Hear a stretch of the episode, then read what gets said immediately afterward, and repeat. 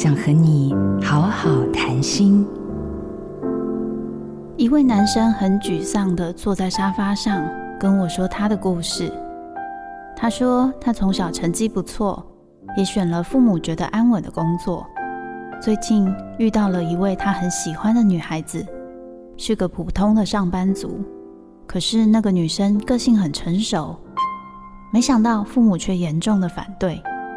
他跟我说，原来他从来不知道自己要什么，只是为了得到一句“你真是听话的好孩子”而努力。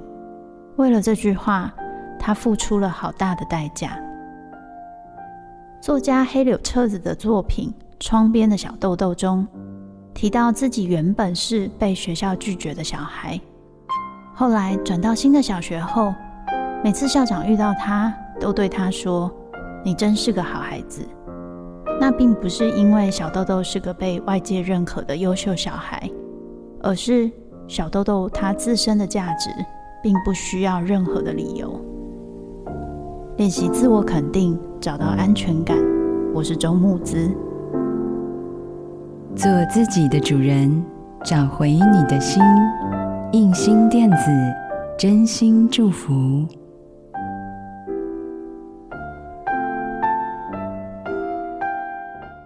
好家庭联播网，中部地区古典音乐台 FM 九七点七，北部地区 Bravo FM 九一点三。